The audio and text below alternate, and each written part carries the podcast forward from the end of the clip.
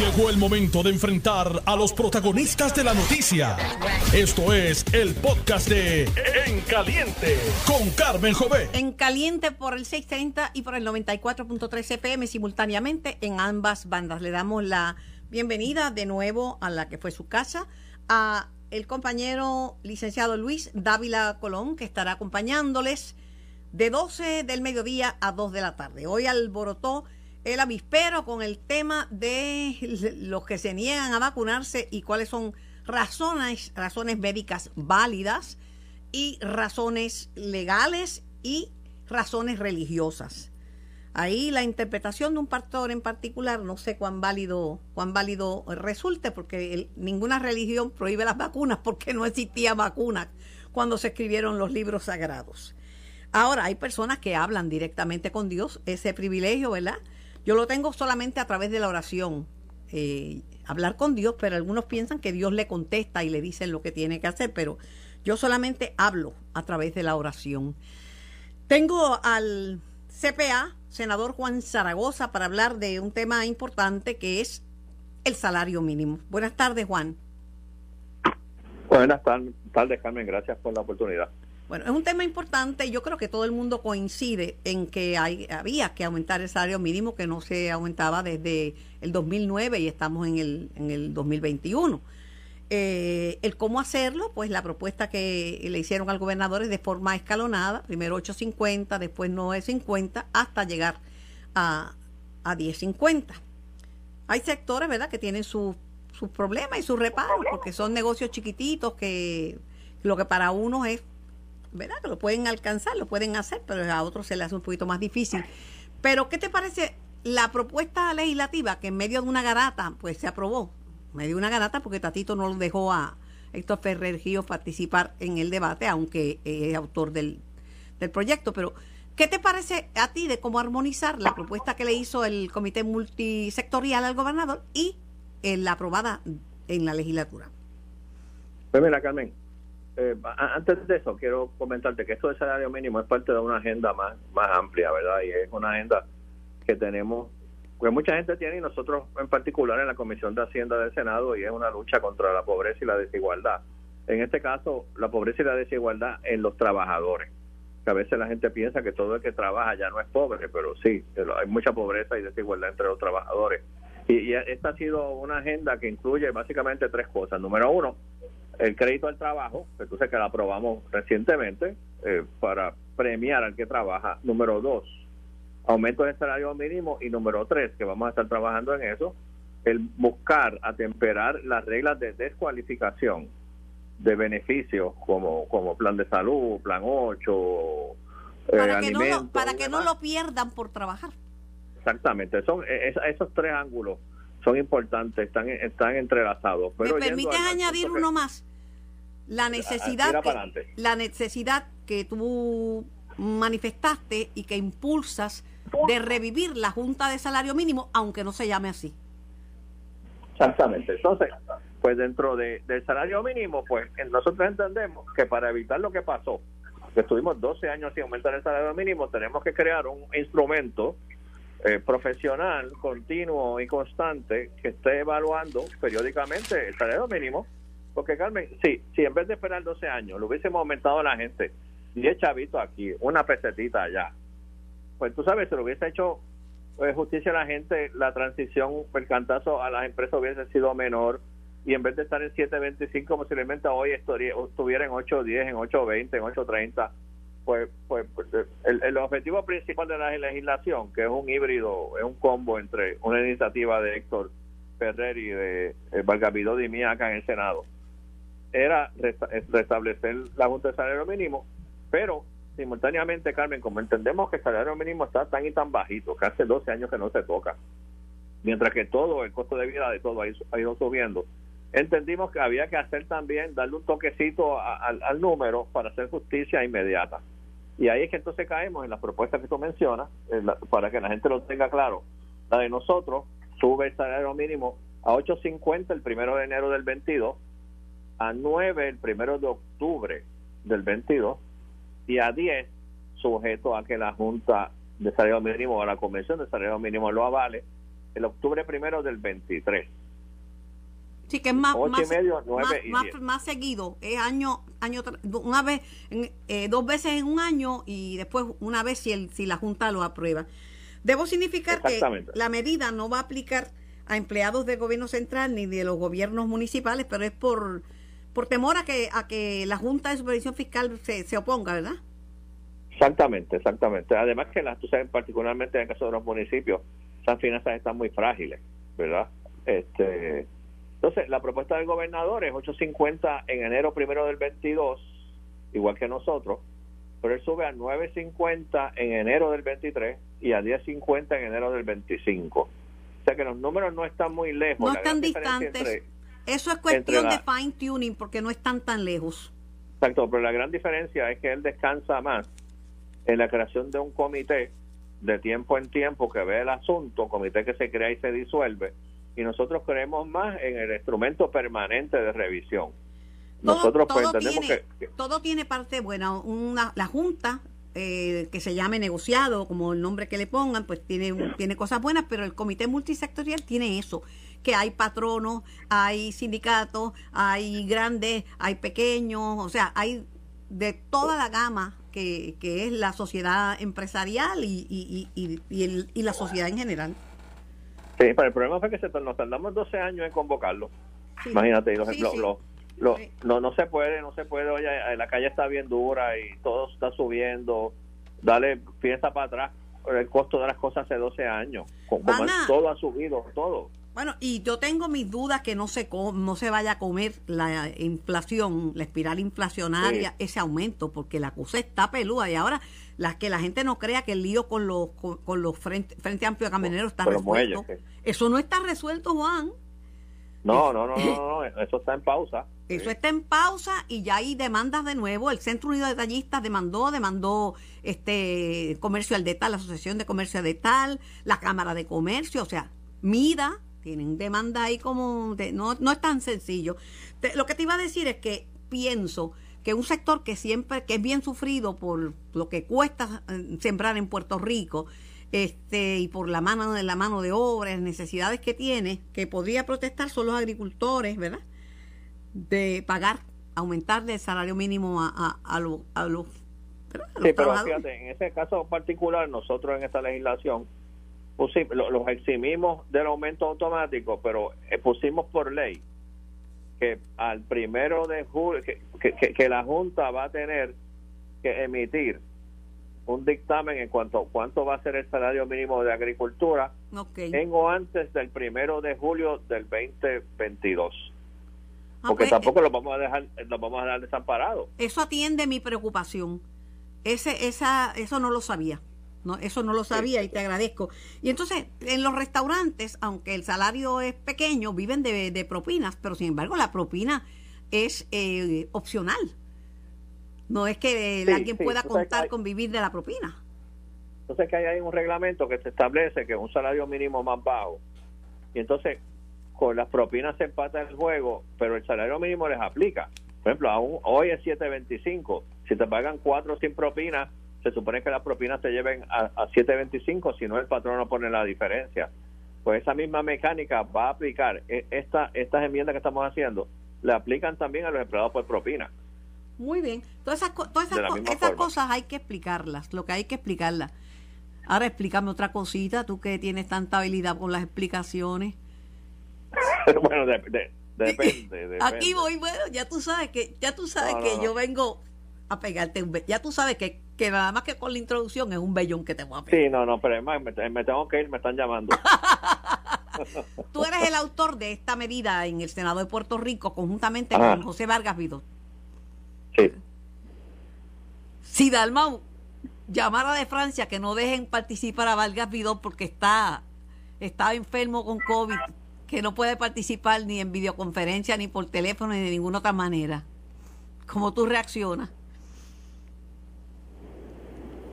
Eh, yo, yo, yo, yo, yo, yo defendería, yo, yo defiendo, oye, yo, yo vine aquí a, hacer las cosas de, tú me conoces de una forma y, si, si, si algo yo he enfatizado aquí es la participación de todos los sectores. eh, mi, oficina es, por decirlo así, la casa grande de las minorías. Aquí, pero aquí por aquí pasa todo el mundo. Y si, si eso surgiera, que yo dudo que surja, yo sacaría la cara por Vidot. Porque tampoco tú serías capaz de quitarle al autor de una medida la oportunidad de defenderla o al coautor. No, bueno, oye, y, más, más allá de la autoría, oye, a mí a veces aquí alguna gente de la vieja escuela me dicen, pero sí, usted tiene los votos ya, porque usted está pidiéndole la opinión a... Y es que del mundo que yo vengo, las opiniones enriquecen el proceso. O sea, yo puedo tener los votos para probar algo, pero el pedirte tu opinión, eh, aunque ya yo tenga los votos y no necesita el tuyo, necesita el tuyo, enriquece los procesos y, y yo lo que me enfoco es, a mí el país me, me eligió para servirle al país, no sea para servirle.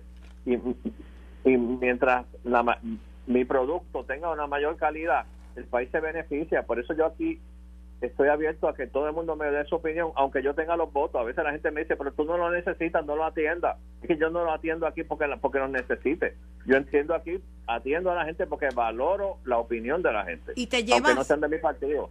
¿Y te llevas eh, bien con la delegación del PNP también? Sí, sí, sí, sí, sí, sí. Yo, de hecho, en broma, eh, eh, que yo casi siempre los días de sesión almuerzo con, pongo mi reputación en juego almorzando con Carmelo Río. Ah, no, pero eso es demasiado. Eso yo no te lo recomiendo. Pues si imagínate. y con Tommy y con, y con Villafaña, o sea. Ah, bueno, con Villafaña sí, pero con Carmelo el problema es que si tú almuerzas y él te paga algo, te pone como dependiente en la planilla. No, el problema es que uno almuerza con, con Carmelo y tiene que, que creerle todos los cuentos eso que le hace a uno. Pero mira, eh, eh, eh, pues es que yo vine aquí en una etapa de mi vida, también yo vine aquí a trabajar y a aportarle al país. Para mí, el memo ese de que hay unos buenos y unos malos, a mí nunca me llegó. Y ni que, ni que me lo envíen. Para mí, toda la gente es valiosa, toda la gente puede aportar, todo el mundo está aquí a servirle al país. Y así es que yo lo veo. Yo no tengo filtros en, los espejuelos. Pues yo lo veo igual, Juan, y, y tengo la bendición que de todos los partidos me contestan, me responden, los entrevisto y hasta me dejan pegarle bellones. Hasta tú. hasta tú que eres un hombre serio. Bueno. Gracias, Campo. Bueno. Oye, eh, antes de despedirme, mira, tengo a Johnny Méndez, que ayer hubo una garata entre un representante popular y Johnny Méndez, porque tuvo un turno inicial y creyó que era debate, pero, pero nada comparado a la garata de Tatito con, con Héctor Ferrer, dijo, pero no lo comentes, ¿sabes? Que quede entre tú y yo. Está bien, ok, lo dejamos ahí. Déjalo ahí. Bueno, Carmen. Un abrazo. Como siempre.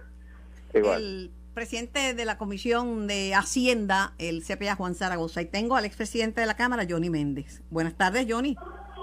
¿Cómo estás, Carmen? Buenas tardes a ti y a los amigos y amigas que están en sintonía. ¿Es verdad que ayer ustedes iban a pelear y que tuvieron que agarrar a madera sus correligionarios? Bueno, yo no, eso a, él sí se le pararon al frente para que no cruzara para la delegación, pero nosotros lo que estábamos haciendo era un planteamiento procesal y parlamentario, pero lamentablemente hay algunos compañeros que no entienden eh, y se creen que esto es a la cañona y parece que no le no le gustó que le tuvieran que llamar la atención a él. Pero ¿y qué falla cometió él? Él estaba hablando como... Es, es que, es que el, reglamento dispone que hay unos turnos que son iniciales. Y obviamente si él quiere contestar algunos de los turnos que han esbozado los compañeros después que han sido reconocidos, pues el planteamiento que yo hice es que debe de esperar a que se le reconozca después de pasado los turnos iniciales como unas expresiones no controversiales. Eh, y ese fue nuestro planteamiento y así lo, lo acordó el portavoz de la mayoría en el mato, pero lamentablemente el presidente cambió el acuerdo y, y ahí fue que se formó el problema inicial. El presidente no puede ser porque el presidente no cambia los, los, acuerdos ni reglamentos. Él dice que el reglamento prohíbe que, que Héctor Ferrer Río, eh, hijo, eh, Héctor Ferrer Río, este autor del proyecto de salario mínimo, hable si no está allí.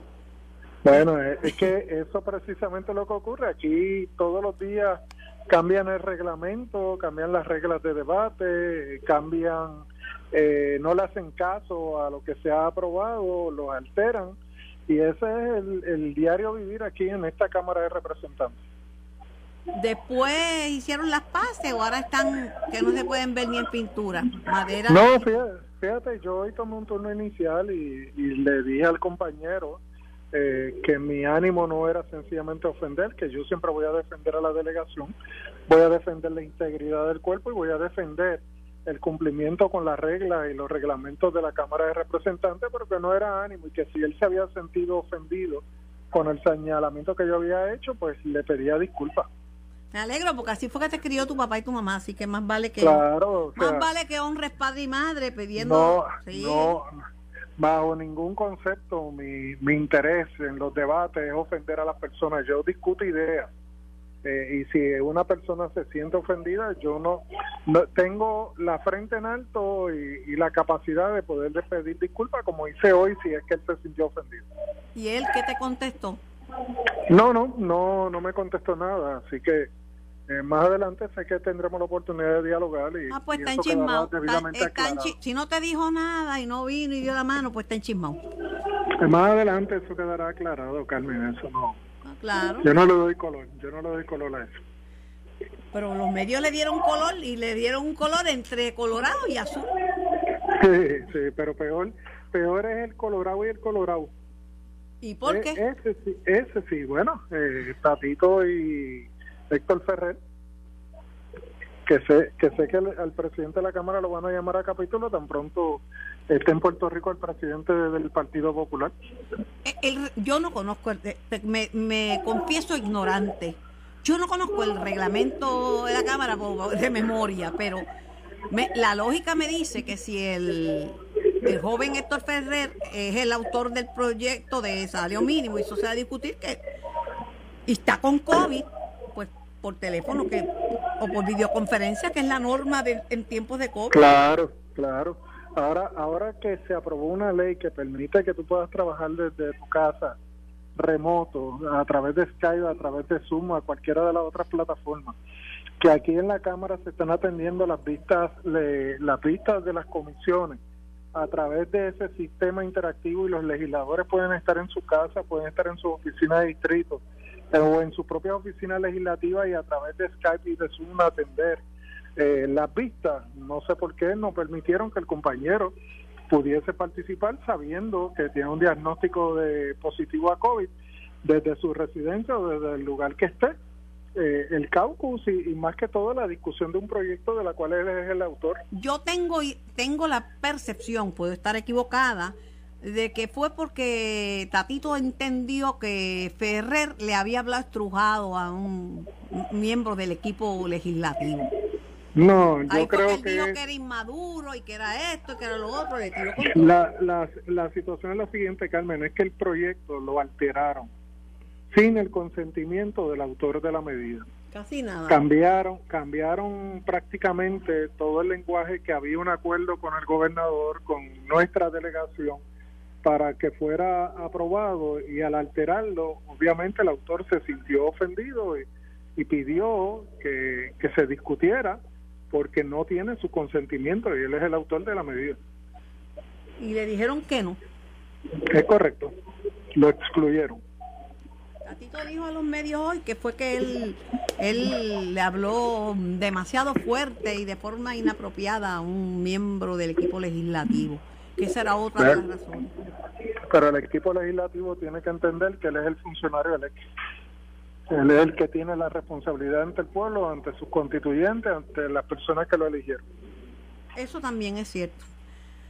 Pero que, bueno, vamos a ver qué, vamos a ver qué pasa, pero hay, hay muchas ronchas, hay muchas ronchas ahí en el PNP también, pero las de estas ronchas que hay en el, entre Senado y Cámara son evidentes.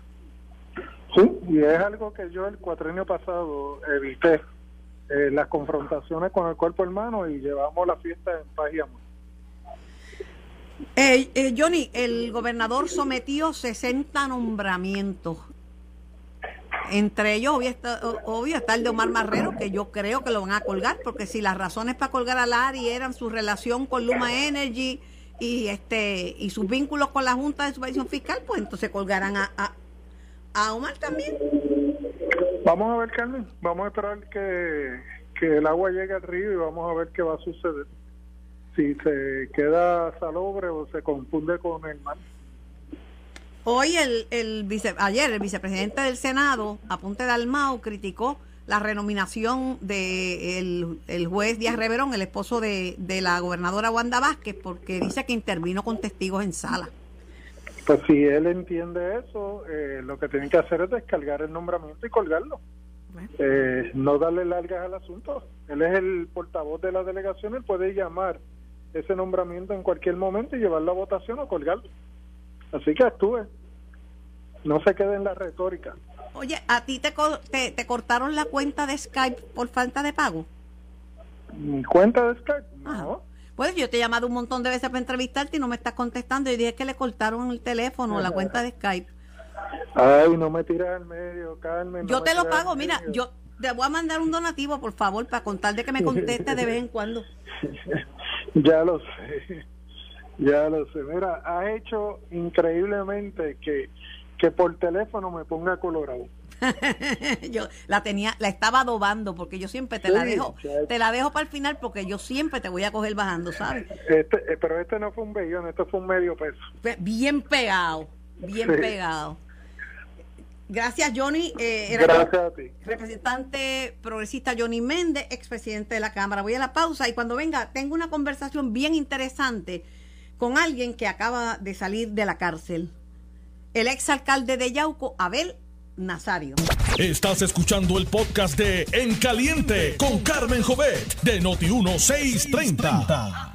Estamos en vivo, el programa es para ustedes y como saben, fue, fue fue aprobado por fue aprobado por la por el presidente Biden el, el, la, la, administración Biden y por el FDA en la administración de una tercera dosis de vacuna inicialmente a 75 eh, nos está llamando al invitado nos está llamando al invitado. Sí tenemos un invitado eh, que es Abel Nazario. Abel llámate a Noti1 por favor. Eh, Abel Nazario eh, decía que fue aprobada la vacuna para las personas inmunosuprimidas. Eso va a ser este de inmediato, pero para toda la población está aprobada la vacuna el día 20 de septiembre. Hoy vamos a conversar con la ex epidemióloga del Estado, que es la, doctora Ángeles Rodríguez. Eh, tengo a Abel Nazario en, en línea. Eh, como ustedes saben, Abel estuvo Dos meses con 17 días en una prisión federal, en la prisión de Jessup, en Georgia. Buenas tardes, Abel. Buenas tardes a ti y a todo el pueblo de Puerto Rico. ¿Alguna vez por tu cabeza pensó que tú podrías caer en una prisión? No, jamás eso no estuvo. Eso no estuvo en mi cabeza, no estaba en mis planes. Pues, pero mira, ocurrió. Ocurrió. Y hay que asumirlo, como yo te dije antes de irme, hay que asumirlo Con, con la mayor responsabilidad posible.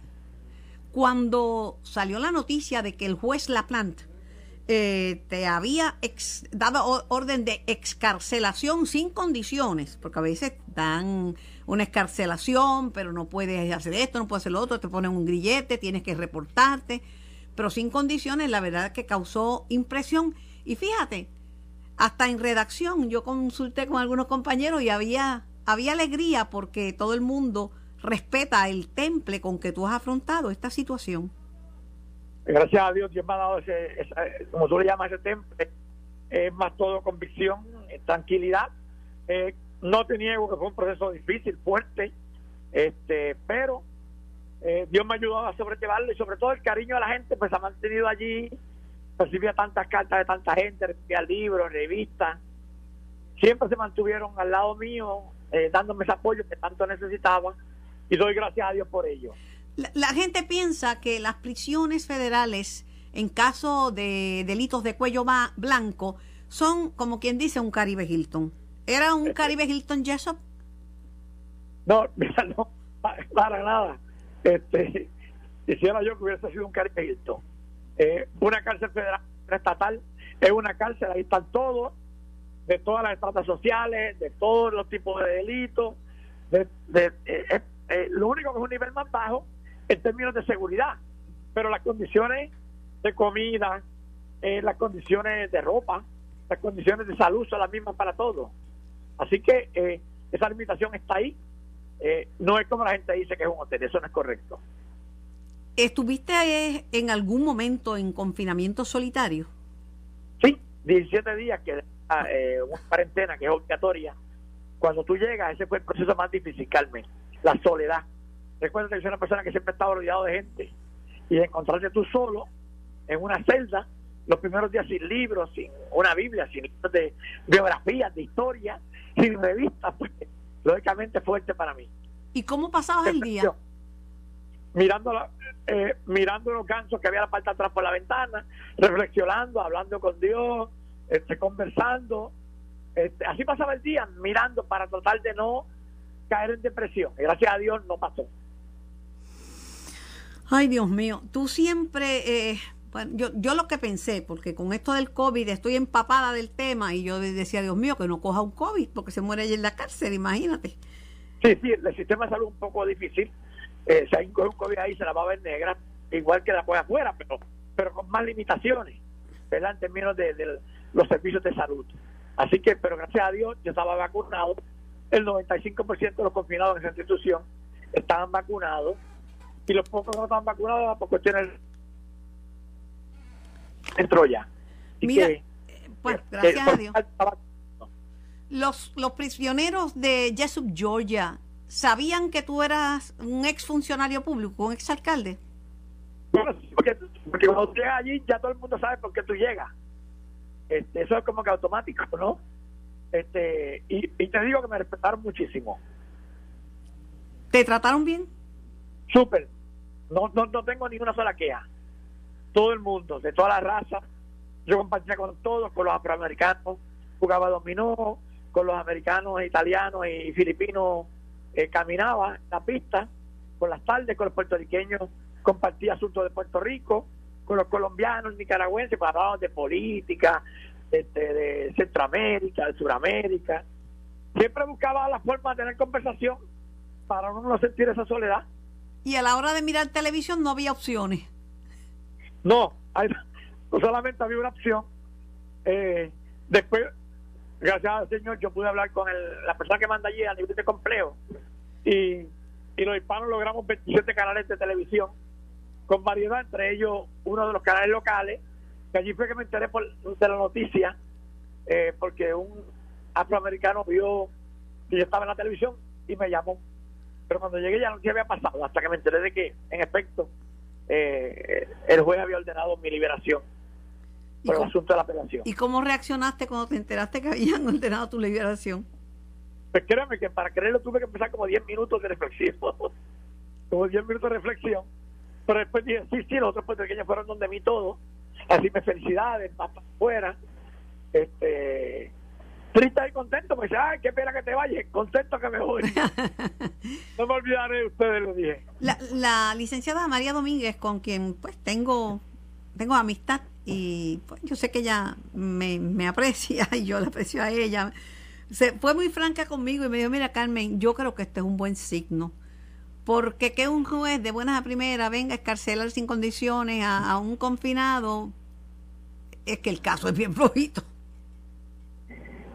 Dios, Dios te escucha, Carmen. Yo, eh, yo he estado orando por esto, he estado reflexionando sobre esto. Siempre he dicho a Dios que se haga su voluntad, ¿verdad? Uno es humano. Este, es- no está en las manos en este momento, está ahora en las manos de tres jueces en Boston. Esto es un proceso que puede ser corto como puede ser largo. Es un proceso técnico que solamente la licenciada conoce. Yo me he sujetado y he confiado en mis abogados, encabezados por la licenciada Domínguez.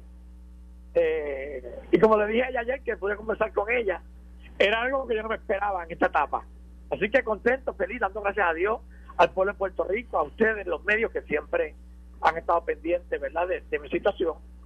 Y tranquilo, tranquilo, con la certeza de que vendrán tiempos mejores. Bueno, eh, aparte de esperar la sentencia del apelativo, este, te queda todavía un proceso, el, el- el proceso por en que se te imputan empleados fantasmas. Sí, el cargo de compilación, ese, ese, ese, ese proceso está todavía pendiente ante el juez Besosa. Ya se asignó a la licenciada Domínguez, que va a ser la persona que me va a estar representando. Eh, me imagino que los próximos meses ya esta etapa también pasará a la historia. Oye, ¿y los políticos de acá se acordaron de ti? Algunos, otros no. Hay políticos que se olvidan. Eh, pero, lógicamente, ese es parte del proceso político a que uno se somete. Hay otros que son unos caballeros y unas damas y siempre estuve en sus oraciones, en su presencia, a ver qué necesita, que está tu papá, aquí estamos. Se pueden contar con los dedos de la mano, pero, pero, pero, pero el pueblo nunca me abandonó. El pueblo nunca. Carmen, mi casa nunca se vació. Me dicen las muchachas que cuidan a mi papá, que, que iban de todos los rincones del país. Y eso, pues, yo tengo que agradecerle inmensamente a todos, quizás algunos de ellos están escuchando. Les he dado las gracias de manera personal a muchos de ellos ya. Poco a poco he ido visitándoles para agradecerles. Y, y Dios es grande, Carmen. Me imagino que debes estar en la prangana, ¿verdad? Poco a poco ya estoy en la calle de nuevo vendiendo. Estoy Hoy estuve por Cataño entregando trabaja. Poco a poco. Estoy en la calle vendiendo con la ayuda de Dios. Dios nunca me ha abandonado, ni la gente tampoco. Tu es un honor para mí. Tu preocupación grande era tu papá, ¿verdad? Como está tan anciano y tiene Alzheimer. ¿No le faltó nada? Gracias a Dios, Carmen. Dios, Dios y la gente. Eh, nada le faltó. Cuando llegué, tenía de todo, gracias a Dios, estaba muy bien, bien cuidado. Va como te dije, todos los días iba alguien de alguna parte de Puerto Rico a llevar algo. Y por más pequeño que sea, por más grande que sea, es el mismo agradecimiento porque se da con amor. Y yo, mira, e, eternamente agradecido. Cuando llegaste a Yauco, ¿tu papá te reconoce o no te reconoció? Sí, sí, a mí me reconoce. Este, a ver, ¿cómo está? ¿Dónde estaba? Y estaba en el pueblo haciendo contra. Ah, ok. Bendito. A ver, como tú dices, que sea la voluntad de Dios, tú eres un hombre de fe. Y, y que lo único que te puedo decir es que no te falte eh, la fe y ese, esa, ese estado de ánimo que yo llamo temple para enfrentar la adversidad, porque para las cosas buenas uno no tiene que prepararse, es para la adversidad. Eso es así. Eh, gracias a ti, Carmen, y como siempre a tu orden, y esperando en Dios que todo esto pase rápido. Gracias, Abel. Abel Nazario, en entrevista exclusiva con Noti 1630 primeros con la noticia y primeros fiscalizando. Tengo a la doctora Ángeles Rodríguez, ex epidemióloga del Estado, eh, médico internista y también infectóloga. Buenas tardes, doctora. Buenas tardes, Carmen, a usted y a su radio audiencia. Supongo que ya tiene el brazo listo suyo y, y, y yo estoy preparando el mío. Oh, sí, yo estoy ahí en primera fila esperando. Usted tiene los perritos esperando la comida. Bendito. Usted tiene las comorbilidades que y el sistema inmunológico, inmunológico suprimido, o sea que usted es de las de las de las setenta y pico de mil que van adelante. Eso es así. Eh, y también porque por ser médico fui de las primeras que me vacuné, así que todos los números están apuntando a que no me salvo de esta tercera, la cual estoy esperando con ansiedad pero el resto de la población no va a tener que esperar mucho porque el presidente dijo que ya para el 20 de septiembre, que eso es lo que falta es un mes, estará disponible para todo el mundo. Bueno, es que hay que entender que uno no puede esperar a que las cosas pasen. Si nosotros hubiésemos sido, y cuando digo nosotros me refiero a la población general, habemos algunos que sí vimos esto venir, pero hay otra gente que pues siempre piensan que, que tienen la razón y, y han rehusado ver la realidad de esta infección. Si nosotros hubiésemos vacunado a la mayoría de la población cuando todavía lo que estaba circulando era wild type, la cepa original, nosotros no estaríamos en, la situación que estamos ahora de tener que tener un tercer booster y quizás incluir tener que preparar vacunas adicionales que cubran el virus.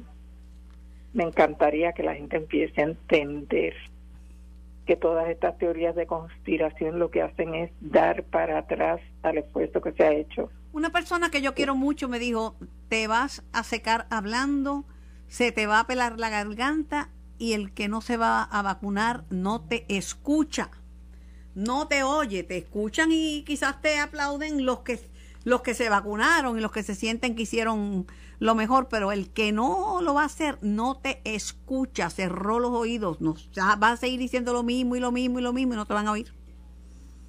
Bueno, eh, yo creo que llega un momento, y yo voy a decir, eh, ya para mí ese momento llegó, donde la paciencia se acaba. Y entonces yo pensando en qué yo haría si yo fuera si yo, si yo fuera presidente. Pues mire, utilizo las vacunas que hay para las terceras dosis.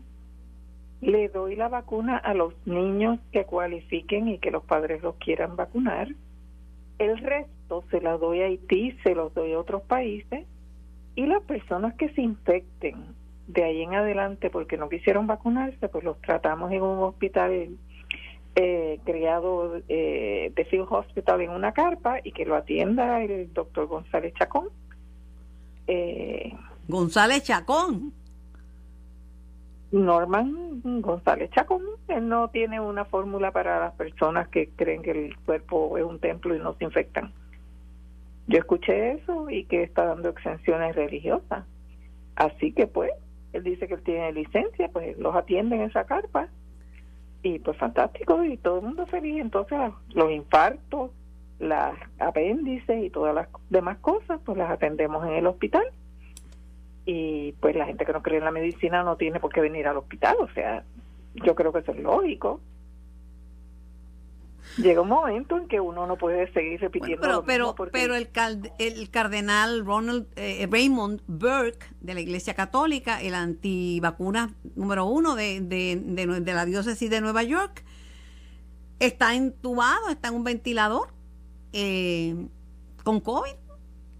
Pues fíjese no se leyó el libro de antivax este, a lo mejor si se lo hubiese leído, pues no le da porque su cuerpo es un templo y esto no existe. Pero ahora mismo en el listado de las personas que fallecieron, que se reportaron hoy, hay una persona de 32 y hay una persona de 33. Entonces hay unas personas de por encima de 90, 90, 98 hay dos, 93 hay otra. Esas personas probablemente estaban vacunadas, pero al no, no estaban, no estaban vacunados. Había muchos que no estaban vacunados, la mayoría no estaban vacunados no, no yo sé que los de 32 y 33 no estaban vacunados, pero los mayores. Los mayores, es que hay como 300 y pico de mil mayores que no están vacunados. Eso es en mi pueblo, doctora. Eso es la mayoría, más, casi la mitad o más, son de Mayagüez, casos de Mayagüez, doctora. Bueno, pues entonces volvemos. En Mayagüez murió, en Mayagüez murió el pastor del cuerpo de Cristo, el que decía que, que, solo Dios sana y que no se vacunara, murió de COVID. De ese grupo murieron cuatro y doce se infectaron. Este, porque volvemos, eso es un disparate y no es real y no hay extensiones religiosas que valgan. Esto es una enfermedad viral transmisible que la cepa que está circulando más del 80% es altamente transmisible y severa. Bueno, en Ponce, en Ponce, doctora, reportaron 31 brotes y la positividad está por encima del 10% en Ponce. Y el doctor Víctor Ramos, presidente del Colegio de Médicos Cirujanos, alertó aquí en Noti1 sobre las hospitalizaciones por COVID de, de mucha gente joven no vacunada. Pues, y la muerte hay dos de personas de los tres, en los 30, vidas jóvenes, en una enfermedad prevenible. Esto es un absurdo, pero llega un momento en que uno tiene que tomar decisiones. Hay gente rogando por esta vacuna tan cerca como en Haití e inclusive la República Dominicana que usa otra. Y en África, y en África que están las cosas tan mal. El resto del mundo, pues mire, no la quiere, fantástico, la suya se la vamos a dar, pero después no venga a pedirla usted no la quiere, usted firma que usted no la quiere y la suya se la vamos a dar de tercera dosis o la vamos a dar a los acaban de reportar las agencias internacionales acaban de reportar la muerte de una niña de 13 años en los Estados Unidos a consecuencia del COVID, doctora. Pues, pero es que por lo menos yo conozco de cerca a un familiar mío que tiene un niño de 15 años que en el colegio donde está Hubo dos casos ayer, empezando la clase. Dos contagiados.